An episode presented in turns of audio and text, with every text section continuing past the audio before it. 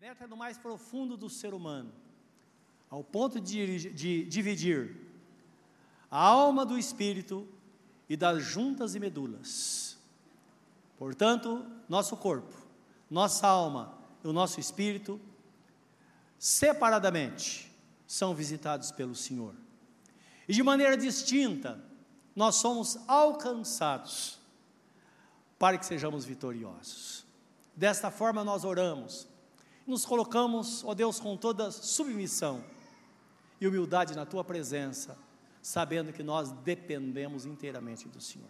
Esse é o nosso pedido nesta noite, nesse início de noite, em nome de Jesus. Amém, Senhor. Amém. Jeremias 9, 23, Deus fala através dele assim: Assim diz o Senhor: Não glorie o sábio na sua sabedoria, nem se glorie o forte na sua força, não se glorie o rico nas suas riquezas, mas o que se gloriar, glorie-se nisto, em me conhecer e saber que eu sou o Senhor, que faço beneficência ou misericórdia, juízo e justiça na terra, porque destas coisas me agrado, diz o Senhor. Amém. Essa é a palavra do Senhor nosso Deus. Aquele que se gloria, glorie-se no Senhor. O apóstolo São Paulo repete esta palavra na primeira epístola de Paulo aos Coríntios, capítulo 1, deve ser versículo 31, me parece, que se alguém se gloriar, deve gloriar-se no Senhor. Gloriar-se significa se orgulhar. Interessante isso, né? Sempre nós temos orgulho com uma coisa má. E o orgulho está dentre as coisas ruins que não são de Deus. Mas aqui fala sobre gloriar-se. Significa envaidecer-se ou se gabar. É interessante porque diante de Deus nós somos liberados em nos orgulhar de viver na presença dEle. Você não se orgulha de ter a direção de Deus na sua vida? Fala a verdade. Você não se orgulha de olhar para a sua família e perceber que todos são salvos, ou então eles estão sendo salvos um a um? É isso que a Bíblia fala. Que alegria, que envaidecido, não é? E isso não é errado, é certo. Devemos realmente nos regozijar com essas coisas e sempre entender que nós somos o que somos e temos o que temos, porque estamos na presença do Senhor. É isso que Deus quer que entendamos. O foco da sociedade sem Deus é outro. O foco da sociedade sem Deus, na verdade, se é a luz divina, sempre foi buscar, você dá uma olhada no texto bíblico aí, sempre buscar sabedoria, poder, riquezas, aquisição de bens, não é verdade? E influência. Esse é o foco da sociedade. O ser humano, longe de Deus, pensa nessas coisas. Jesus, certa vez, ele advertiu seus discípulos acerca da busca desenfreada de tudo aquilo que está no mundo, isto é, aquilo que está presente na sociedade, que são de fato essas coisas.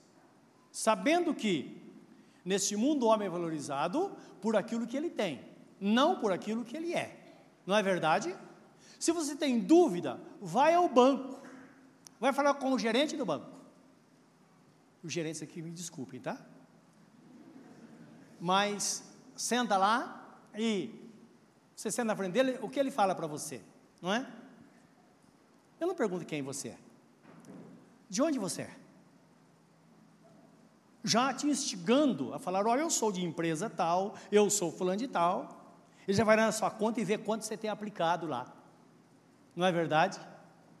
Se não, nem olha para sua cara. Porque tempo é dinheiro. É o sistema do mundo. Agora, nós sabemos que o nosso Deus, o reino de Deus não é assim. O ser humano é valorizado por aquilo que ele é. E é por isso que Jesus fala tanto disso. Às vezes, pessoas necessitadas, pessoas que não têm onde reclinar a cabeça, pessoas que trabalham hoje para comer amanhã, outros trabalham hoje para pagar o que comeu ontem. Mas são pessoas de bem, que têm um coração voltado para Deus, pessoas honestas. E nós vivenciamos isso diariamente, não é? Se quiser saber mais, liga a televisão ou rádio e olha a notícia da política, você vai descobrir como funciona a sociedade, o mundo que nós vivemos. Né? E Jesus adverte isso.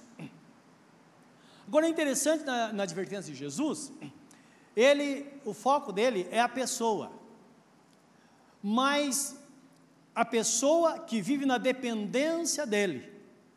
Porque é claro, nós sabemos que é a vontade de Deus nos abençoar financeiramente, nos dar coisas boas. Não é verdade? É a vontade dele. Mas que isso não seja o foco da nossa vida, é que o Jesus Cristo mora. Jesus Cristo fala. E ele, eu quero que você veja um texto em, em Lucas 12, 22 a 34, Jesus fala disso. É depender do Senhor inteiramente, quer a pessoa tenha ou não tenha, ela não muda o seu estilo de vida. Isso é uma lição para nós, meus irmãos. Não é lição para nós. Se você não tivesse um carro, você estaria hoje aqui? Ah, vai chover, não é? Olha que temporal.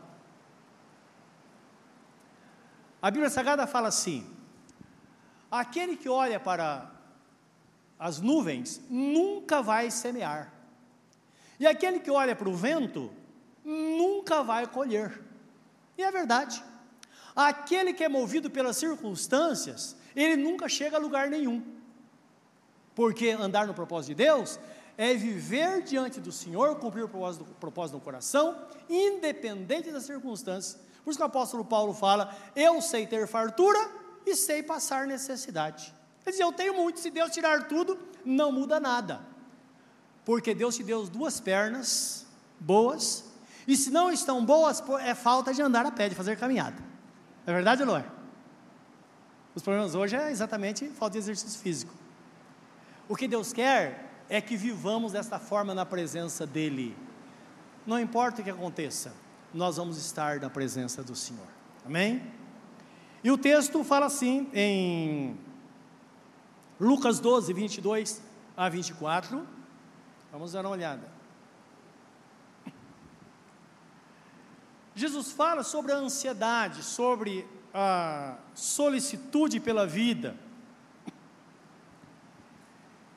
E disse aos seus discípulos: Portanto vos digo, não estejais apreensivos pela vossa vida, sobre o que comereis, nem pelo corpo, sobre o que vestireis. Mais é a vida do que o sustento, e o corpo mais do que as vestes. Considerai os corvos, que nem semeiam, nem cegam, isto é, não plantam e não colhem, nem têm dispensa, nem celeiro, e Deus os alimenta. Quanto mais valeis vós do que as aves? E qual de vós, sendo solícito, pode acrescentar um côvado à sua estatura? Aí cerca de dois centímetros, coisa assim. Ninguém pode fazer isso. Versículo 26. Pois se nem ainda podeis as coisas mínimas, por que estáis ansiosos pelas outras? Considerai os lírios, como eles crescem, não trabalham nem fiam, não tecem. E digo-vos que nem ainda Salomão, em toda a sua glória, se vestiu como um deles. No livro de Mateus, é, Mateus descreve esta palavra da seguinte forma: Jesus está dizendo, olha, se você tem que olhar alguma coisa, olha para os lírios do campo, não para Salomão. Guarda bem isso. Não olhe para Salomão, olhe para os lírios do campo. Porque se nós olharmos para os lírios do campo, nós vamos ver o milagre de Deus, o que Deus de fato pode fazer. E Jesus está falando isso, é claro, porque Salomão foi o homem mais sábio de toda a terra, mas ele não pode ser exemplo para nós. Ele escreveu Bíblia, textos da Bíblia Sagrada, um homem cheio de sabedoria, teve seu momento de fraqueza, mas tanto não, não serve por quê? Ele viveu momentos que ele mostrou realmente o pior que um ser humano pode ter. Mostrou o melhor e o pior. Por isso que a Bíblia Sagrada fala: você tem que buscar o exemplo, busque em Jesus e na própria natureza nós vamos encontrar o que é realmente coisas boas, não é? E vamos depender do Senhor nosso Deus. Então, 28 diz assim: E se Deus assim veste a erva, que hoje está no campo e amanhã lançada no forno, quanto mais a vós, homens de pequena fé. Não pergunteis, pois, que há vez de comer ou, de, ou que há vez de beber, e não andeis inquietos, porque os gentios, isto é, os que não conhecem a Deus, porque os gentios do mundo buscam todas essas coisas, mas vosso Pai sabe que necessitais delas. Buscai antes o reino de Deus, e todas essas coisas vos serão acrescentadas. Não temas, ó pequeno rebanho, porque o vosso Pai agradou, agradou dar-vos o reino. Vendei o que tendes, dai esmolas, e fazei para vós bolsas que não se envelheçam, tesouro nos céus, que nunca cabe, aonde não chega ladrão e a traça não rói. Porque onde estiver o vosso tesouro, vamos dizer junto a segunda parte, onde estiver o vosso tesouro, ali nosso coração. É o que Jesus fala conosco. Então percebam que a inversão é total, não é? São dois reinos distintos. O desenho, o desenho de Satanás é que a nossa busca e a nossa atenção estejam sempre em coisas aparentes, coisas que nós estamos vendo, não é? A Bíblia nos diz que as coisas aparentes elas são temporais, isto é, passageiras. Mas as coisas que não se veem são as coisas eternas. Meus irmãos, as coisas espirituais, ou aquilo que Deus tem de melhor para nós, nós não as vemos. Elas acontecem naturalmente, diariamente. As coisas surgem. Então, quando se fala da vontade de Deus, nós precisamos confiar, esperar em Deus que de fato a vida de fé mostra isso, não é? Que a fé não é você ver coisas visíveis, mas a fé é você conseguir ver as coisas invisíveis. Você ver possibilidade, você saber que alguma situação você não tem possibilidade alguma terrena, mas Deus pode tudo, Ele pode fazer qualquer coisa, pode ou não pode? Então a confiança nele vai fazer com que as coisas aconteçam. Nós sabemos que Jesus Cristo ele veio a este mundo em carne para desfazer as obras do diabo. Nós falamos isso na comemoração do Natal, não é? Jesus Cristo veio ao mundo em carne para desfazer as obras do diabo, está na epístola de 1 João, ou primeira epístola de João. Ora, está escrito em Hebreus capítulo 4, versículo 14 a 16, diz assim: Porque nós não temos um sumo sacerdote que não possa compadecer das nossas fraquezas, mas um que em tudo foi tentado, porém sem pecado. E por causa disso, ele pode muito bem socorrer aqueles que em fraqueza se achegam a ele. Então, tudo que você pode pensar de alguma situação que você passou na vida, Jesus também passou. Mas nós sabemos que tem três ou três áreas da vida de um ser humano que são áreas vulneráveis, e delas dependem todo o resto. E a Bíblia Sagrada relata Jesus enfrentando Satanás numa tentação, onde essas três áreas foram tocadas de forma sutil, não é? Porém firme. O propósito de Satanás era realmente fazer com que Jesus caísse em tentação, mas uma forma maravilhosa, Jesus teve vitória sobre ele, mostrando a nós que de fato nós também podemos ter vitória. Basta tão somente que a nossa vida esteja afinada com a vontade de Deus desta forma. E é claro, voltando ao texto primeiro, para estar afinado precisamos estar atentos ao mundo espiritual, ao reino de Deus. O reino de Deus que consiste em alegria, paz e justiça no Espírito Santo. Trata de coisas espirituais, não é? E não de coisas é, físicas ou materiais. Mateus capítulo 4, 1 a 11, nós vemos Jesus saindo do batismo. Ele foi batizado, Não porque precisava, porque o batismo significa batismo de arrependimento, onde o pecado é reconhecido, a velha natureza é destruída pelo poder da fé, quando a pessoa se entrega a Jesus, e ela é batizada como testemunho de agora a velha, a velha natureza está sendo sepultada com Cristo. E a, imer, a, a imersão da água mostra, a imersão mostra é, o sepultamento, a pessoa mergulhando, a pessoa está submersa, mas quando ela emerge da água, ela sai, então está testemunhando para o mundo e perante Deus que agora nós vivemos como novas criaturas. Por isso que a palavra igreja, que não significa organização, em primeira instância, mas significa o indivíduo que serve a Deus. Igreja significa os tirados para fora. Então, de fato, uma pessoa que é tirada do sistema do mundo. Houve uma mudança nela, agora ela é uma nova criatura. Como está escrito, se alguém está em Cristo, nova criatura é, as coisas velhas passaram e tudo se faz novo.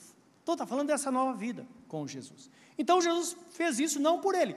Tanto é que João, que João Batista lutou para não batizá-lo. Jesus entrou na fila daqueles que iam ser batizados. Quando chega em João, João falou: Senhor, eu não posso fazer isso. Eu queria ser batizado pelo Senhor. Qual foi a resposta de Jesus? João deixa por enquanto para que toda a justiça seja cumprida. Isto é, faça o que deve ser feito, porque você não entende isso, mas há um propósito, não é? Então, tudo o que Jesus pede, ele passou como homem aqui na terra, 100% homem, não como Deus. Não é? Ele deixou a sua divindade, a sua não a natureza, ele deixou a sua glória e viveu 100% homem, embora sendo 100% Deus. Mas ele nunca usou o seu lado divino aqui na terra. Como o texto fala, ele não usurpou ser igual a Deus, ou ser Deus, mesmo sendo Deus. Para mostrar que realmente, quando Deus fala conosco como homens, Ele coloca como, como testemunho, como foco a pessoa de nosso Senhor Jesus Cristo. Então, em, em Mateus 4, 1 a 11 diz assim: então foi conduzido Jesus pelo Espírito, Espírito Santo, ao deserto, para ser tentado pelo diabo. E tendo jejuado 40 dias e 40 noites, depois teve fome. E chegando-se a ele o tentador, disse: Se tu és o filho de Deus, manda que essas pedras se tornem pães. Ele, porém, respondendo, disse: Está escrito: Nem só de pão viverá o homem, mas de toda a palavra que sai da boca de Deus. Então o diabo o transportou à cidade santa e o colocou sobre o pináculo do templo, sobre a torre do templo, e disse-lhe: Se tu és o filho de Deus, lança-te daqui abaixo, porque está escrito: Aos seus anjos dará ordens a teu respeito, e tomar-te-ão nas mãos, para que nunca tropeces em alguma pedra. Jesus disse-lhe: Também está escrito, Satanás: Não tentarás o Senhor teu Deus. Versículo 8: Novamente o transportou o diabo a um monte muito alto e mostrou-lhe todos os reinos do mundo e a glória deles. E disse-lhe: Tudo te darei se prostrado me adorares. Então disse Jesus: Vai-te, Satanás, porque está escrito: Ao Senhor teu Deus adorarás e só a ele servirás. Então o diabo deixou, e eis que chegaram os anjos e o serviram. Amém manda que essas pedras se transformem em pães. Imagine isso no momento de uma fome profunda, 40 dias sem comer e sem beber. Satanás, ele tenta mostrar uma saída fácil sempre. Cuidado com a saída fácil. Nem sempre uma solução fácil é a resposta para a nossa vida. E nós vemos muitas pessoas têm se complicado por isso. Quer algo fácil, tem que ser agora. E aí a pessoa tem problema que chega no reino de Deus, Deus fala: espera, não é verdade? Espera. O que fazer numa tribulação profunda? A Bíblia nos diz em Romanos capítulo 5, versículo 1 a 13, diz assim: que a tribulação, nós nos gloriamos na esperança que temos do Filho de Deus, mas nos gloriamos também nas tribulações, porque a tribulação ela produz a paciência, e a paciência produz a esperança. E a, a, a, desculpem.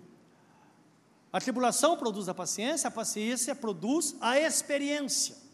Em segundo lugar, uma pessoa que passa por tribulação se torna uma pessoa experiente. Se eu falar com uma pessoa que passou por uma dificuldade, ela fala: ah, Eu já passei por isso, fica firme. Não é isso? A experiência. E a experiência produz a esperança. Porque essa experiência faz com que a pessoa olhe para o futuro. E na esperança não traz confusão, diz a Bíblia Sagrada, ou a esperança não traz confusão, porque o Espírito Santo, ou melhor, o amor é derramado em nossos corações, ou em vossos corações da palavra, pelo Espírito Santo. Então a tribulação tem esse processo, e às vezes demora. Mas a pessoa que está vendo com Deus, ela sabe que pode demorar, mas Deus está no controle. E muitas vezes nós esperamos até quando não dá mais. Uma coisa é certa: Deus não se atrasa, Ele vem no momento certo para nos socorrer. Então, cuidado com a resposta rápida, até porque a palavra de Deus nos diz que o homem prevarica por um pedaço de pão. Cuidado, cuidado na hora da necessidade. Então é preciso estar atentos realmente à vontade do Senhor. A resposta de Jesus foi essa: está escrito, Satanás, nem só de pão viverá o homem, mas de toda palavra que sai da boca de Deus. Nós sabemos que a decisão sábia é quando nós entendemos que neste mundo nós passaremos por aflições, porque Jesus Cristo disse: No mundo tereis aflições, em mim vocês terão paz. Mas no mundo vocês terão aflição. Mas tem de bom ânimo, porque eu venci o mundo. O que ele quer dizer com isso? Que nós também vamos vencer. Então é preciso que tenhamos isso guardado no nosso coração. A segunda tentação, ele disse para Jesus, não é? Mandou, colocou, mandou que ele subisse no pináculo do templo e disse: Olha, se tu és o filho de Deus, pula daqui para baixo porque está escrito, olha só, não é? No começo, em primeiro ele apresentou que Jesus disse, você pode fazer isso se quiser. Jesus deu a resposta bíblica, na segunda Satanás usou a Bíblia. Falou, olha, está escrito. E acreditem, creiam, Satanás citou o Salmo 91, versículo 11 e 12. Ele disse, olha, está escrito, então pula. O que teria acontecido se Jesus pulasse? não é? Ele disse: Olha, está escrito que o Senhor dará ordem a teu respeito e tomar-te-ão nas mãos para que nunca tropece em alguma pedra. Jesus retruca e disse: Satanás também está escrito: não tentarás o Senhor teu Deus. Isto é, eu posso, isso é verdade.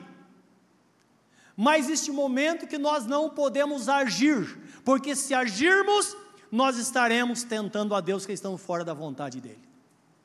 E isso é muito importante para nós que somos crentes, porque estamos vivendo um tempo terrível, em que não dá para saber quem serve e quem é o Senhor.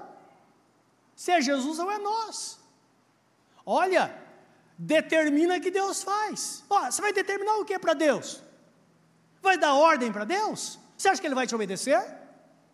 Ah, mas eu cito a palavra, pode citar o que você quiser. Satanás também citou. Deus não se sujeita ao ser humano,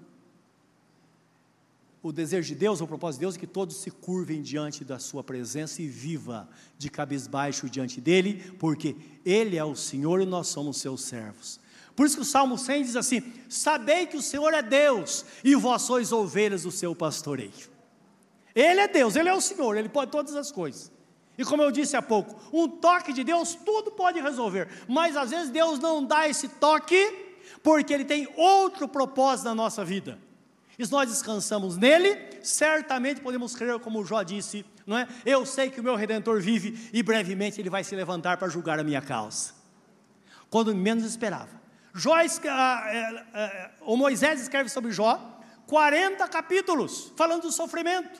Capítulo 42, o último capítulo do livro, Deus se apresenta, se apresenta e restaura a sua vida. Mas uma coisa é certa: Deus veio e ele virá. E nós precisamos entender isso, que Deus é soberano em todas as coisas e devemos nos submeter à vontade dele. nós recusamos sofrimento. Claro, nós não fomos criados para sofrer. Lembra que o homem foi criado foi colocado no paraíso. Não é verdade? Não, ninguém foi criado para sofrer. Então é por isso que nós temos, temos essa resistência muito grande.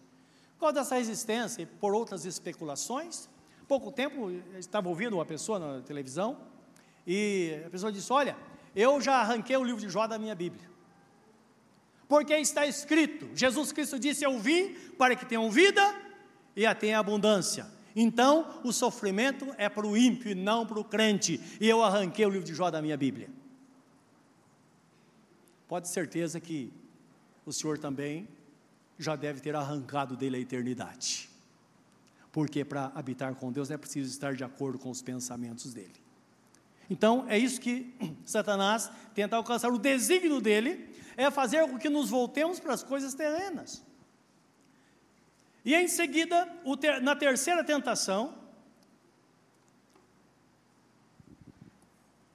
diz que Satanás levou Jesus num monte muito alto, talvez o Everest, não é? Ou talvez seja simplesmente algo simbólico, né? Porque ele podia levar às alturas ou estar às alturas, se ele quisesse. E diz que ele mostrou todos os reinos do mundo e a glória deles. E disse: Olha, eu vou dar tudo isso para você. Só que tem um preço. O preço é que se você se prostrar e me adorar, ninguém está vendo, só está nós dois aqui. Né? Faz isso, vai ser tudo céu. Agora é interessante que os reinos do mundo todos seriam de nosso Senhor Jesus Cristo, não é isso que está escrito? Mas existia um caminho, um caminho. A exaltação de Jesus dependeu da sua humilhação. O que está escrito em Filipenses 2, 5 a 11, então o Espírito Santo fala através do apóstolo, ele começa dizendo: Tende em vós o mesmo sentimento que houve em Cristo Jesus, isto é, sejam iguais a Ele, ou pensem como Ele pensou, tenha a mesma visão dele. Então, tende vós o mesmo sentimento que houve em Cristo Jesus, que sendo Deus, não teve por usurpação o ser igual a Deus. Ele tinha todo o poder nos céus e na terra, mas ele nunca usou esse poder, tanto é que ele fala: O Espírito do Senhor Jeová está sobre mim, porque ele me ungiu para curar os quebrantados de coração e anunciar o ano aceitável do Senhor. Porque tudo que Jesus fez, ele fez pela unção do Espírito Santo e não pelo seu poder divino, como Deus. Ele escolheu o caminho da humilhação. O texto fala, e não ter por usurpação igual a Deus mas ele assumiu a natureza humana em primeiro lugar. Como homem, ele esvaziou-se a si mesmo e foi humilde até a morte e morte de cruz. E o texto continua dizendo: Por isso Deus o Pai o exaltou soberanamente e deu a ele o nome que está acima de todo nome, para que o nome de Jesus Cristo se dobre todo o joelho nos céus, na terra e debaixo da terra, e toda língua confesse que Ele é o Senhor, para a glória de Deus Pai. Graças a Deus que nós já confessamos, Ele é o Senhor. Mas tenham certeza que até aqueles que o negam, um dia vão dizer: Puxa, tu és o Senhor. Ele fala, mas agora é tarde. É isso que nos mostra a Bíblia Sagrada. Ele é o Senhor. Então lembra, Satanás, ele mostra. Ele mostra. Agora, uma, uma ressalva que é por nós entendermos. Satanás ele não vem a nós com, como os, os, os gregos imaginavam. Aquela crença que ele vinha com chifres, aqueles pés de, de bode, aqueles, aquelas barbas, aquela coisa. Não. Ele não é assim. Ele é espírito. Ele era chamado de anjo de luz, Lúcifer. Ele assistia na presença de Deus. Ele é espírito. E o grande perigo está aí. Porque Satanás, ele está mais perto de nós do que nós imaginamos. Mais perto. Muitas vezes pensamos que ele está no mundo e ele está na igreja, que o mundo já é dele, o mundo jaz no maligno, não é verdade? E quando falo igreja, estou falando agora de todos os crentes em toda a face da terra que confessam o nome de nosso Senhor Jesus Cristo. Então não estou falando de um grupo, mas pode ser grupo também. Estou falando de todos aqueles. Existe a igreja visível, que são nossos irmãos que nós vemos, e a igreja invisível, que são os corações que somente Deus vê. Porque nós olhamos, aparece. Agora Deus vê o coração, Ele sabe a intenção do coração. Então a igreja de Cristo é assim. Até a segunda ordem, nós consideramos todos aqueles que confessam Jesus como Senhor como nossos irmãos. Segundo os Coríntios 10, 7 diz assim, que Paulo fala assim, que isso fique evidente, que se alguém pensa de si mesmo que é de Cristo, pense consigo mesmo, que assim como ele é de Cristo, nós também somos. Então a palavra para todo crente, até a segunda ordem, Todos aqueles que estão perto de nós são nossos irmãos em Cristo e todos vão entrar no céu, essa é a nossa fé. Amém, meus irmãos? Então, são é, bases bíblicas para a nossa vida. Nós sabemos que a igreja de Cristo na terra é um problema nosso, como igreja, né? porque é como família. Não adianta pegar só o lado bom, não é? Porque sempre nós achamos que nós somos bons e os outros não são bons, não é verdade? Por isso que na ceia fala: examine, examine pois, o homem a si mesmo, e depois coma do pão e beba do cálice. Com Deus tem esse negócio: examinar o outro, examinar a nós. Então, igreja, estou falando da igreja da qual eu faço parte, você faz parte. O mundo todo está sendo levado a Cristo, essa é a igreja. Aí, de repente, alguém se levanta e fala: Olha, você quer ter isso? Você que televisão lá tem carro, o último carro mais caro que existe, aqueles carros maravilhosos, não é? Geralmente importado. Hoje o Brasil fabrica carros maravilhosos também. Mas imagine no coração de um homem, você que é homem sabe o que é, não é? Ver aqueles carros maravilhosos. Lembra que nós falamos na semana passada sobre o brilho do mundo, não é? aquilo que está no mundo não agrada a Deus, agrada, tudo vai passar. E na igreja tem esse pensamento: olha, está aqui, ó, tudo para você. Só que você tem que pagar um preço, tem um desafio. E se você cumprir esse desafio, Deus vai te dar. Aí levanta alguém, não sabemos se é verdade ou não. Olha, eu tinha isso, eu estava na miséria, agora eu tenho, tenho esse carro maravilhoso, tenho essa casa maravilhosa, tenho, tenho casa de praia, tenho casa de campo. Casa de campo, casa de praia tem duas, duas alegrias, um quando você compra e outro quando você vende. Lembra disso. Tudo é passageiro. São coisas momentâneas, coisas passageiras. Mostra todas aquelas coisas, e é interessante que muitas pessoas entram nisso. E começam a buscar de forma desenfreada, e acaba, alguns acabam se afastando de Deus. Agora, claro, quando pensa na igreja, está pensando de ovelhas. Ovelha pode sim, às vezes, tomar decisão errada. Mas uma coisa é certa: esses líderes vão queimar no, vão queimar no inferno, se não se arrepender. Concorda comigo ou não? Porque no céu só entra ovelha. E existe um pensamento por trás. Eu estava vendo um dia desse na televisão, e tinha alguém lá pregando e falando, estava falando sobre Davi. Ah, o menino que pegou as pedras e jogou lá e tal e tal. Eu conversando com a pastora, estamos na sala conversando. Eu falei, adivinha o que vai acontecer no final? Eles vão vender essas pedras. Adivinha? Ela falou, você é muito malicioso, ela falou para mim. Eu falei, você vai ver, ele é bobo, não é? E aí, foi uma pregação maravilhosa e tal, e tal, e tal. De repente alguém vem lá com uma, uma, um, um baú lá cheio de pedras, pedregulho, né? Tudo carimbadinho, tinha número, e cada um dava uma oferta e levava uma pedra. A pedra que destruiu Golias. Irmãos, ninguém é bobo. Então, Deus nos puxa para o outro lado. E é isso que Satanás fez com Jesus, não é? Olha, está tudo, tudo para você. O que você quiser está aqui. Então nós sabemos que qual foi a resposta de Jesus?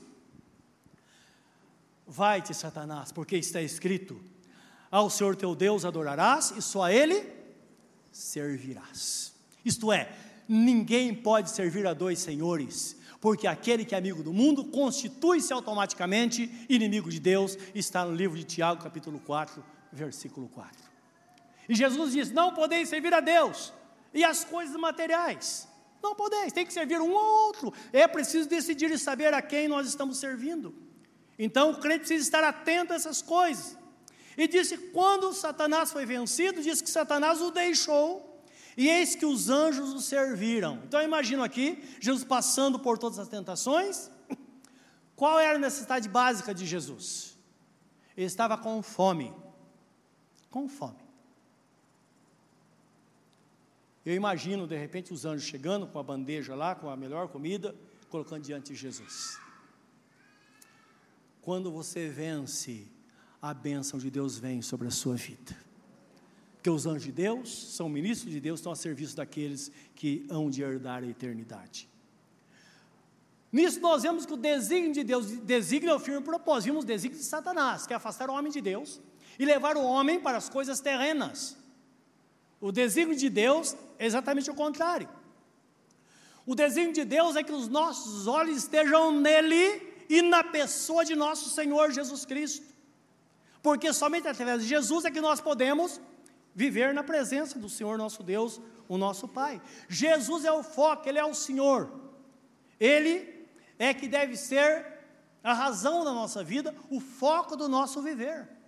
E nós vemos na Bíblia Sagrada sobre os heróis da fé, livro de Hebreus, capítulo 12, versículo 1 e 2, 1, 2 e 3, que fala de Jesus como autor consumador da fé. Então, foi Jesus quem inventou a fé. Foi Ele quem criou a fé. E é Ele quem nos ensinou a viver pela fé. E qual foi a ordem divina? O meu justo viverá pela fé, e se ele recuar, a minha alma não terá prazer nele. Então, o crente só pode viver pela fé, não tem outro caminho para chegar à presença de Deus. Então, Hebreus 12, 1, 2, 3, o texto fala assim: que nós que estamos rodeados de uma nuvem tão grande de testemunhas, meus irmãos, está falando das pessoas que servem a Deus, pessoas que passaram por grandes provações, pessoas que são pacientes, pessoas que adquiriram, adquiriram experiência, pessoas que criaram uma estrutura para viver neste mundo. Então diz assim: portanto, nós também, pois que estamos rodeados de uma nuvem tão grande de testemunhas, deixemos todo o embaraço. O que é o embaraço? Embaraço é tudo aquilo que não é pecado, mas pode te afastar de Deus. É o embaraço. Deixando todo o embaraço e o pecado que tão de perto nos rodeia. Corramos com paciência a carreira que nos está proposta. É interessante que só no reino de Deus se corre com paciência. A correria que você vê por aí não cabe na nossa vida. O reino de Deus tem que correr com paciência não é? Se daqui 10 anos você estiver como você está hoje aqui, voltado o seu coração para Deus, não está bom? Para que correria? Vai viver dia a dia na presença do Senhor, diante do Senhor. Hoje, na entrada, eu estava recebendo os irmãos, uma, uma nossa amada irmã chegou para mim e disse: Pastor, eu estou muito feliz hoje. Eu falei: Por que, irmã? Hoje eu terminei de ler a Bíblia toda pela nona vez. Eu disse: Louvado seja o nome do Senhor. Dá para imaginar quanto custou isso? Mas pode ter certeza que hoje ela está mais sábia do que na primeira vez. É assim que se vive diante do Senhor, vivendo o dia a dia diante do Senhor. Versículo 2: Olhando para Jesus, autor e consumador da fé, o qual, pelo gozo que lhe estava proposto, suportou a cruz, desprezando a afronta e assentou-se à destra do trono de Deus, aquilo que nós vimos a exaltação dele. Versículo 3: Considerai, pois, aquele que suportou tais contradições dos pecadores contra si mesmo, para que não enfraqueçais desfalecendo em vossos ânimos. Então precisamos olhar para Jesus e ver toda a trajetória da vida dele, e entender que é desta forma que nós crescemos na graça e no conhecimento do Senhor, e é claro, desta forma nós vamos nos gloriar na presença dele, é no Senhor, é em Jesus que nós nos gloriamos. Ou você não se orgulha de ser crente? Claro, nós nos orgulhamos. Eu me orgulho demais. Meus avós serviram o Senhor, meus pais serviram o Senhor, e hoje sirvo o Senhor, meus filhos estão aos pés do Senhor. Nossos netos estão por aí também, estão aos pés do Senhor. Quando vierem os bisnetos, estarão na presença do Senhor. Ora, quem não vai, descer com isso? Devemos nos gloriar no Senhor realmente, porque é a promessa se cumprindo, e o que me alegra é que a palavra de Deus diz: crê no Senhor Jesus Cristo, será salvo tu e tua casa. A promessa é para todos, basta esperar, porque nós queremos que aconteça a revolução, e, a, e todo mundo ser salvo de uma vez só. Não, leva anos. Quantas vezes eu ouvi meu pai, minha mãe sendo para a igreja, ele falava, já vai para a farra? Imagine, minha mãe faleceu com 93 anos, há pouco tempo. Imagine nessa época, isso assim, há 40 anos atrás ou mais, quase 50 anos atrás. Aí ela chegava, e entrando em casa, foi tudo bem? E ela ia para o quarto chorar.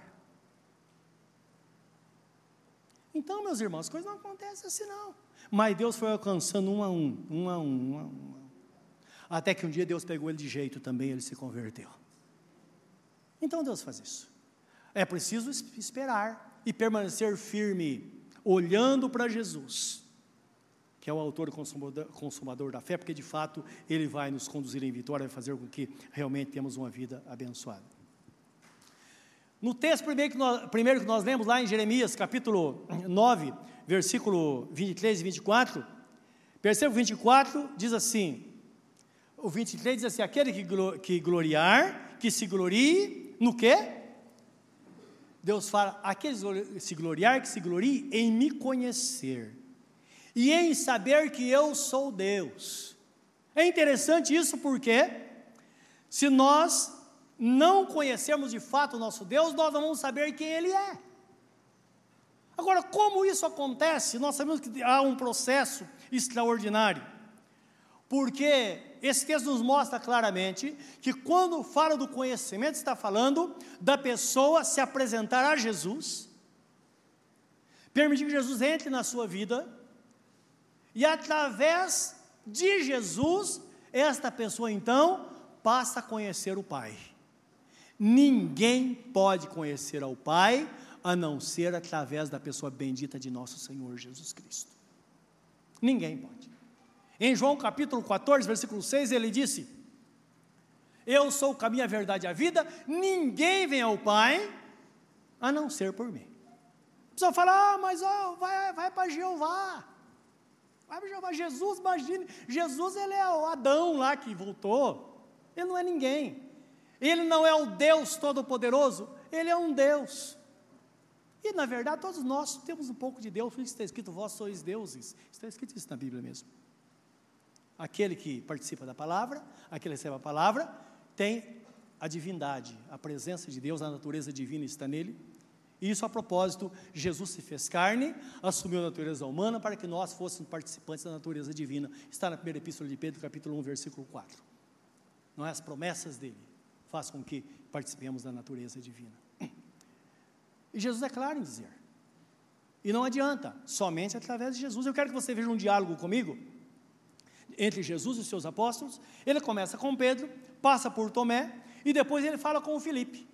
Eles não conseguiam entender, mas é isso, é preciso passar por Jesus para poder se relacionar com o Pai. E é interessante que o crente, ele está satisfeito. Por quê? Você já parou para pensar, puxa vida, eu quero ver Deus, o Pai Todo-Poderoso? Eu particularmente eu penso assim, quando nós estivermos no céu, nós vamos ver o nosso Deus Pai Todo-Poderoso. Mas qual é o anseio do crente? Não é ver o rosto de Jesus? Chega para ele e fala: Olha, se não fosse o Senhor, eu estava no lixo. Eu estava queimando hoje. É engraçado, isso satisfaz. Nós sabemos que através de Jesus, automaticamente nós estaremos na presença do Pai, o nosso Deus Todo-Poderoso. Isso está em, em, em João capítulo 14, não é? no versículo. Oi, qual tempo nós vamos ler aqui? de 5 a 9, 14, 5 a 9. Então aqui ele chega, ele chega a, a Tomé, que era aquele discípulo que tinha muitas dúvidas no coração. E diz assim: Disse-lhe Tomé: Senhor, nós não sabemos para onde vais e como podemos saber o caminho? Porque Jesus no 4 diz assim: mesmo vós sabeis para onde vou e conheceis o caminho. Ele diz: Não, Senhor, nós não conhecemos o caminho. Versículo 6: Disse-lhe Jesus: Eu sou o caminho, a verdade e a vida, e ninguém vem ao Pai a não ser. Meus irmãos, resolve um grande problema. Talvez você seja aquela pessoa que tem uma desculpa. Puxa, eu quero servir a Deus, mas como servir a Deus? Só que em Ferraz, acreditem, tem mais de 300 igrejas. Quem está certo, quem está errado? Não dá para saber. Não dá para saber. Quem é melhor, quem é o pior? Não dá para saber. Porque nós vamos à igreja, uma visão total, né? uma visão holística, que significa como um todo. A igreja de Cristo. Então não dá para saber. Esse é o problema porque Jesus disse: Olha, você tem que estar em mim, eu sou o caminho. Está à procura da verdade? Eu sou a verdade. Está à procura da vida? Eu sou a vida. Isso resolve o problema ou não? Quando a pessoa se interessa e ela começa a buscar, Deus começa a conduzir e abrir as portas e colocar você no lugar onde você recebe a palavra. Pode ser aqui, pode ser em outro lugar, não importa. O que eu tenho visto é que Deus coloca as pessoas no lugar certo, não é? Diz igreja, irmãs, nossa, que eu. Imaginem, vamos estar na igreja com todo respeito, né? A igreja de Deus é amor. Não sei, meu Deus, amor nunca mas é uma igreja de Deus. E tem muitos irmãos que amam a Deus e estão lá. Mas alguns deles, olha, eu nunca estarei na igreja evangélica da paz. Ou povo esquisito. É verdade. Meus irmãos, Deus é tão misericordioso que Ele faz isso. Desde o começo, Ele fez isso. Ele une pessoas parecidas. Então, a misericórdia dele faz com que nos adequemos Há lugares que estão na presença de Deus, mas todos nós, em toda a face da terra, que somos salvos, nós temos algo, algo em comum. Jesus é o Senhor da nossa vida. O irmão pode ser esquisito para mim, eu sou esquisito para ele, mas uma coisa é certa: essa esquisitice vai passar, porque quando Jesus voltar, nós seremos transformados num corpo glorificado, seremos teremos uma mudança radical, e a Bíblia Sagrada diz: nós seremos semelhantes à pessoa de nosso Senhor Jesus Cristo. Lá não vai ter essa esquisitice, não, porque lá só vai entrar coisas boas, coisas divinas. Essa esquisitice são coisas, são resquícios do diabo que ele deixou na nossa vida, que faz com que a gente fique olhando as pessoas meio atravessada. Então a igreja de Deus é outra coisa, não é?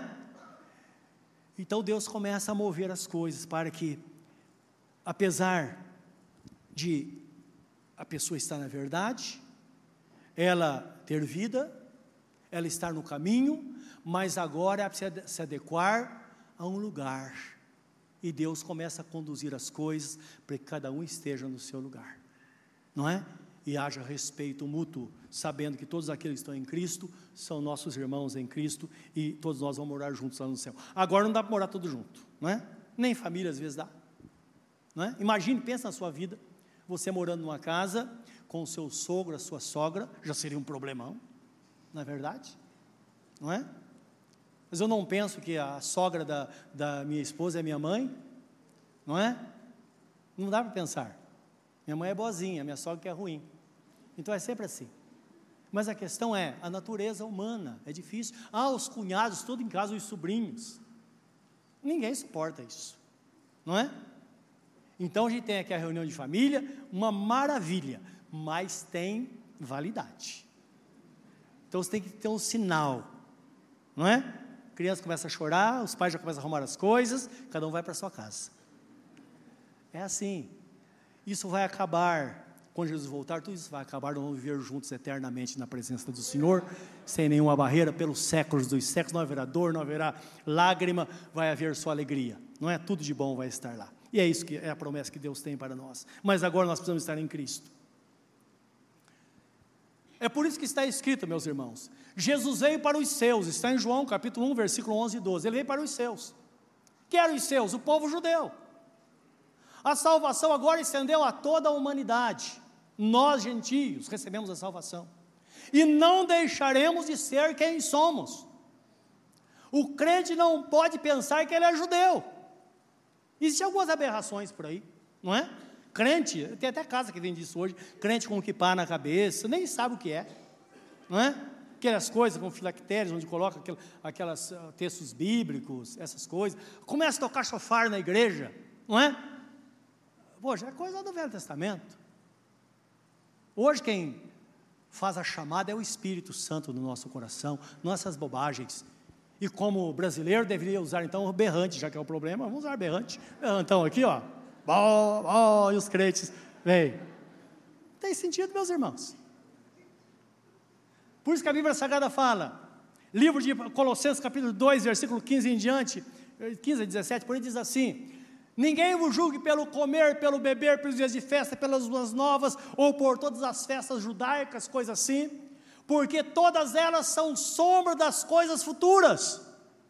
Eram sombra das coisas futuras, mas o corpo é de Cristo, indicando que lá era a sombra, era um simbolismo daquilo que estava por vir. Tudo se cumpriu na pessoa bendita de nosso Senhor Jesus Cristo. Nós não temos bandeira de Israel, nós não temos chofar, não temos nenhuma dessas bobagens, porque a igreja precisa ter Jesus ressurreto dentre os mortos, entre nós, conforme ele prometeu. Eu estou convosco todos os dias até a consumação dos séculos. Lá era o símbolo, aqui está a realidade. É isso que Jesus mostra. Ah, bota aquela arca lá e muitas pessoas oram diante dela. Jesus Cristo, a palavra de Deus nos diz, através do apóstolo São Paulo: Não sabeis que sois o templo do Espírito Santo e que o Deus vivente habita em vós. Deus não habita dentro do móvel mais, Ele habita no coração do crente, e por isso precisamos ter um coração limpo diante do Senhor, porque nós somos habitação do Deus Altíssimo e na pessoa bendita do Espírito Santo. É isso que a Bíblia Sagrada nos ensina. E como igreja vamos deixar essas bobagens, essas coisas pobres, coisas terrenas e passageiras e voltar de fato para as coisas espirituais. Ele veio para os seus, os seus não receberam. Mas a todos quanto receberam, deu-lhes o direito, o poder de se tornarem filhos de Deus, a saberem que se creem no seu nome. Os quais não nasceram pela vontade da carne, não nasceram pela vontade do homem nem da mulher, mas nasceram pelo Espírito Santo, pelo poder do Espírito Santo. É claro que é difícil de entender. Nicodemos não entendeu isso lá em João capítulo 3. Ele disse: Senhor, como eu posso nascer de novo? Como pode um velho como eu voltar ao ventre da minha mãe e nascer de novo? E Jesus Cristo diz: Nicodemos, o que é carne é carne, o que é espírito é espírito. Mas uma coisa eu te digo: é necessário que nasça de novo, porque aquele que não nascer de, novo não pode entrar no reino de Deus. Aquele não nascer da água e do espírito. Então está falando de uma dedicação, de uma entrega água significa a palavra. E Jesus falou para Pedro, quando Pedro falou, Senhor, lava todo o meu corpo, não só os meus pés, ele disse, vós já está limpo, estáis limpo pela palavra que eu vos tenho falado. A palavra que lava. A água também simboliza o batismo. Que nós fomos lavados. É um simbolismo. E o Espírito Santo é que faz essa obra, que faz a obra transformadora, que às vezes nós não entendemos como as coisas acontecem. E não entende mesmo. Jesus disse que o novo nascimento é como uma semente que é lançada na terra, ninguém sabe como, até hoje, ninguém sabe exatamente o processo. Bota a semente na terra e ela germina. É uma coisa louca isso. Ele disse: passa noite e dia, a semente germina. Assim é o reino de Deus. A semente é plantada no seu coração, e aí vem a transformação. Você fala, meu Deus, as coisas mudaram. Meu Deus, eu bebi, agora isso não tem sentido mais para mim. Eu fumava, não tem sentido mais. Falo, meu Deus, se fosse para fumar, Deus teria me, me criado com um chaminé na cabeça. Não tem sentido. Mas não só por isso. A pessoa passa a ter a versão dessas coisas. Uma mudança. Agora lembra, que nós não nos esquecemos de quem nós éramos. Nós sabemos muito bem quem nós éramos e quem nós somos. Nisso está a glória, nisso está a grandeza do Senhor. Então guarda isso. Guarda isso quando alguém falar de você sobre a unção de Manassés. Já ouviu falar nisso? Aí o cara bota lá um. um não sei como que chama negócio que as, as irmãs limpam o vidro lá. É? Em casa é eu que limpo. Né? Hã? É, aquele limpador lá e tal, cheio de água joga na cabeça do cara lá e tal. Antes fala, o que, como é a sua vida? Ah, eu fumo, eu bebo, eu não presto, tal, tá bom. Aí vamos, agora você vai receber unção de Manassés, tá bom? Aí joga água lá e tal. E fala sete vezes, unção de Manassés. Aí fala, escuta, mas quem você é? Você fuma? Não, nunca fumei. A, amnésia assim? Ô meus irmãos, isso é de Deus? Uma coisa muito certa: o Espírito Santo não toma a mente de ninguém. Você pode estar cheio do Espírito Santo. Tem irmãos que são descontrolados. Mas o irmão pode estar virando, virando, virando cambalhota, mas ele sabe o que está fazendo. Não vai dizer, o Espírito Santo me tomou, porque o Espírito Santo não toma ninguém. Quem toma é o diabo. Porque o diabo toma consciência da pessoa, não sabe o que está fazendo, porque ele quer envergonhar a pessoa. O Espírito Santo não faz isso. Então é bom nós entendermos isso. Somente o diabo pode causar uma amnésia na pessoa, e a pessoa dizer, não, não imagine, nunca foi isso. Não. Como nós sabemos que somos novas criaturas? Porque nós sabemos nosso passado. Ele foi sepultado.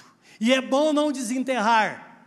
Por quê? Existem pessoas que desenterram o passado. Ah, vamos fazer uma cura interior, vamos fazer uma regressão. E o que aí vai lá até no passado. Sempre quando exuma um defunto, não importa o tempo que está sepultado, vai cheirar mal. Se você está sepultado com Cristo, permaneça sepultado e reconheça que é uma nova criatura, você nasceu de novo, da água do Espírito, agora para glorificar o nome do Senhor. É a palavra que, que diz isso. Isso que vai, fazer, vai realmente fazer diferença na nossa vida. Então, é o poder de se tornar filho de Deus. E por isso que a Bíblia fala: aquele que se glorie, que se gloria, glorie-se no Senhor. Então nós podemos de fato nos orgulhar de quem nós somos, porque nós sabemos quem Deus é e sabemos que somos o que somos por causa dele. E a Bíblia declara: Sabei que eu sou Deus, sou exaltado entre as nações, diz um dos salmos, Salmo 46. No Salmo 100 diz: Sabei que, que Sabei que o Senhor é Deus e vós sois ovelhas do seu pastoreio. Jesus Cristo disse: Eu sou o bom pastor que dei a vida pelas minhas ovelhas. O bom pastor, as ovelhas ouvem a sua voz e seguem-no. Você segue a voz de Jesus? Você reconhece quando Jesus está falando com você? Então é isso que Ele quer que entendamos a voz dele quando Ele fala conosco. E Ele, Deus fala, eu quero que vocês saibam que em mim está a misericórdia, a bondade, o juízo e a justiça em toda a terra. Isto é, ele diz: Eu me agrado dessas coisas. Então existem promessas de Deus a nosso respeito, bênçãos que Ele tem a derramar sobre a nossa vida, a sua proteção a nós, e saiba que nós somos protegidos só porque servimos ao Senhor. Está escrito, 1 João capítulo 5, versículo 18: aquele que serve ao Senhor, aquele que foi gerado de Deus, não vive em pecado. Isto é, não permanece no pecado, mas aquele que foi gerado por Deus, Deus o conserva, ou conserva-se a si mesmo, outra tradução diz, e o maligno não lhes toca. Se você é um servo de Deus, o maligno não vai tocar na sua vida, porque para tocar precisa passar por cima de Jesus, e ninguém passa por cima de Jesus. Então é sinal de que nós somos de fato protegidos por Ele, e tudo que porventura acontecer, só acontecerá pela vontade do Senhor, há um propósito maior. Isso traz para nós uma grande segurança, meus irmãos. Satanás sabe disso. E por isso que ele tenta torcer as escrituras. Agora, ao invés de torcer as escrituras, precisamos seguir um caminho. Saber que esse caminho de crescimento é um caminho que vai lentamente, paulatinamente, as coisas vão acontecendo na nossa vida. Parece que Deus não tem pressa. Não é? Filipenses 1,6 diz assim: que aquele que começou a boa obra em vós é poderoso para terminar até o dia de Jesus Cristo. Quando ele fizer tudo, você vai morrer. Ou então Jesus vai voltar. Não é? Então, ele vai trabalhando. Quando estivermos prontos, ele vai nos chamar para a presença dele. É a segurança que nós temos em Deus. Por isso que Paulo diz: quer durmamos ou estejamos acordados, o importante é que nós somos do Senhor. É Ele cuidando e fazendo diariamente, então é importante essa dependência. O Salmo 91 nos mostra isso, e eu quero que você guarde isso hoje. Deus cuida dos crentes. Deus cuida dos crentes. Você crê de fato nisso? Ah, mas Deus é pai, abençoa todo mundo. Deus é pai, não é padrasto. Deus cuida daqueles que têm compromisso com Ele. Não adianta se revoltar. O que está acontecendo? Não. Deus cuida daqueles que têm compromisso com isso. Isso Ele prometeu. E o diabo sabe disso. O Salmo 91 fala disso. O salmo foi usado por Satanás também. Não é porque ele usa para tentar enganar. Então, Salmo 91, quero que você leia comigo, gente terminar, fechar essa palavra, mostrando que de fato nós temos motivo para nos gloriarmos no Senhor. Talvez esteja iniciando a vida cristã, está passando por dificuldade, anime-se. Eu nasci num lar cristão, eu conheço muitas histórias. Uma delas é quando meu pai estava doente e foi quando de fato ele se rendeu totalmente ao Senhor. Eu tinha mais ou menos meus 16 anos de idade, aproximadamente 15, 16 anos. Olhamos, nós estamos numa situação muito, sabe que é uma situação difícil? Ele está numa situação difícil, muito difícil. Eu era menor, trabalhava, ganhava meio salário mínimo por mês. Era a lei do país na época. Metade. Me lembro que o salário mínimo era 140, eu ganhava 80. Não dá para nada. Meu pai, quando estava muito bem, ele trabalhava, ele mantinha a casa normalmente. Nós pagávamos aluguel. De repente ficou doente e não tinha aposentadoria, nada, era, trabalhador, rural, trabalhador rural, nem tinha idade para se aposentar. Aquele momento de angústia. E eu fui visitá-lo no hospital, eu e minha mãe. Lembro que fosse hoje no Hospital Heliópolis, em São Paulo. Entramos no quarto, estava ao lado da cama. De repente, começou a chorar. Imagine só, a situação até hoje me comove quando me lembro disso. Aí minha mãe falou: Mas por que você está chorando? Falou: Olha, eu sei que daqui a pouco eu vou estar com Jesus. Eu sei disso. Mas ele disse: Eu sei que vocês vão passar necessidade. Olha a situação nossa. E tudo aconteceu muito de repente. Eu lembro minha mãe, estava ao meu lado, e ela falou para ele: falou, Olha, eu não quero que você vá embora também. Não gostaria. Eu sei que você vai estar com o Senhor, mas eu não gostaria. Mas se esse for o problema, descansa no Senhor, porque Deus nunca desampara os seus filhos. Nunca. Aquilo me tocou. Só que a gente via toda aquela situação. Aí voltamos para casa. Cheguei em casa, tinha um recado que uma pessoa, trabalhava numa empresa, havia me chamado para trabalhar numa empresa que era proibido de trabalhar menor. É interessante que o dono da empresa assumiu a responsabilidade, ficou sabendo da situação, me chamou para trabalhar. E eu disse para você, ganhava 80 cruzeiros época, coisa assim. Né, faz muito tempo, né, eu tenho mais de meio século, não se esqueça disso. E aí, foi tão bom. Eu fui trabalhar nessa empresa, trabalhei um mês. Lembro que fosse hoje, são dados que eu guardo. Recebi todo mês 80 é, cruzeiros, ou mil cruzeiros, não me recordo. No final do mês, meu pai estava vivo ainda. Eu recebi o pagamento 615 mil cruzeiros na época. Era muito dinheiro. O que eu fiz, corri para o hospital. Eu falei, pai, eu recebi o pagamento.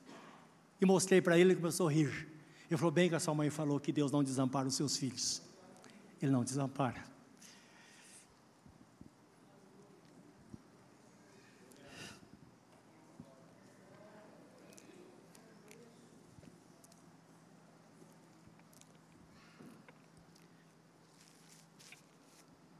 Desculpe, irmãos. Deus é bom. Ele cuida de nós. Bendito seja Deus. Eu quero que você leia comigo o Salmo 91 nesta hora. Para a gente pensar nesta palavra. Então o texto fala: aquele que habita no esconderijo do Altíssimo, a sombra do Onipotente descansará. Essa é uma verdade incontestável. Se habitamos no esconderijo do Altíssimo, nós vamos descansar. Descansar enquanto todos estão atribulados, nós podemos descansar nele. Direi do Senhor, Ele é o meu Deus, o meu refúgio, a minha fortaleza, e nele confiarei. Porque Ele te livrará do laço do passarinheiro e da peste perniciosa. Ele te cobrirá com suas penas, e debaixo das suas asas estará seguro. Sua verdade é escudo e broquel. Não temerás espanto noturno, nem seta que voe de dia. Isto é, bala perdida não vai te pegar, nem alguma coisa de surpresa, nem peste que ande na escuridão, nem mortandade que assole ao meio-dia. Puxa vida, as coisas estão acontecendo por aí, doença todos os dias. mas a sua vida está em Deus, Ele vai te proteger. Versículo 7: Mil cairão ao teu lado, dez mil à tua direita, mas tu não, tu não serás atingido. Somente com os teus olhos olharás e verás a recompensa dos ímpios. Porque tu, ó Deus, tu, ó Senhor, és o meu refúgio, o Altíssimo é a tua habitação. Nenhum mal te sucederá, nem praga alguma chegará à tua tenda porque aos seus anjos dará ordem a teu respeito para que te guardarem em todos os teus caminhos. Eles se sustentarão nas suas mãos para que não tropeces com o teu pé em pedra. Pisarás o leão e a áspide, calcarás aos pés o filho do leão e a serpente. Pois que tão encarecidamente me amou, também eu o livrarei. Pô-lo-ei no alto retiro, porque conheceu o meu nome. Ele me invocará, diz o Senhor, e eu lhe responderei.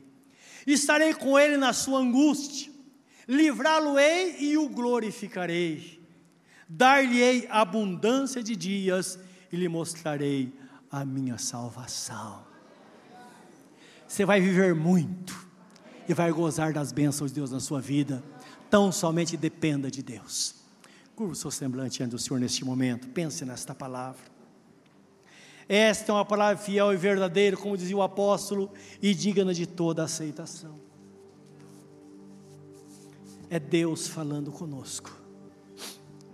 Talvez você esteja aqui nesta noite, ainda não tomou a decisão em servir ao Senhor, e eu pergunto por quê? Por que não aceitar tão grande salvação? O Senhor está chamando por você, está dizendo, filho meu, dá-me o teu coração. O coração é o centro da nossa vida. Se entregamos a Ele toda a nossa intenção, Ele vai fazer algo. Quantas vezes Ele bate, bate. Jesus fala: Eis que estou à porta e bato, se alguém ouvir a minha voz, porque aí pessoas às vezes não querem ouvir. Se alguém ouvir, ouvir a minha voz e abrir a porta, eu entrarei na sua casa, cearei com ele e ele comigo. E ao vencedor lhe concederei que se assente comigo no meu trono, como eu venci e me assentei com meu Pai no seu trono. E ele termina dizendo: Quem tem ouvidos para ouvir, ouça. Diga para Deus: Senhor, eu tenho ouvido, eu ouço, Senhor, e nesta noite eu me entrego a Ti. Você não está fazendo nada demais. Você dá um passo ao encontro de Jesus, ele já deu 99 ao seu encontro. Foi ele quem trouxe você aqui. O Pai trouxe você aqui. Jesus disse: Ninguém pode vir a mim se não foi trazido pelo Pai. Houve todo um processo para que você pudesse ouvir esta palavra hoje. Você pode recebê-lo como Senhor da sua vida. Onde você está? Fala você mesmo com Ele agora. Diz a Ele o que você pretende fazer. Você pode ser um crente para valer. Porque Satanás fala que nada. Ah, olha o que os crentes estão fazendo por aí. Mas você pode dizer, Satanás, eu vou ser um crente dos bons. Eu vou amar a Deus de todo o meu coração. É isso que Deus quer de nós. Nós podemos ser os melhores. E Deus espera isso de nós. Ele nos capacita para isso. Fala com Ele. Peça para Ele perdoar os seus pecados, Ele vai te perdoar. Peça para Ele entrar no seu coração, Ele vai entrar. E se você está disposto mesmo, como igreja, queremos orar por você nesta noite. Por isso nós vamos cantar agora. Enquanto nós cantamos ao Senhor, eu convido você a sair do seu lugar e vir para frente. Talvez você esteja sozinho. Venha sozinho. Ou então, se quer que alguém venha com você, venha. Mas o importante é que você dê testemunho de que eu estou indo ao encontro de Jesus. Fique em pé nesta hora.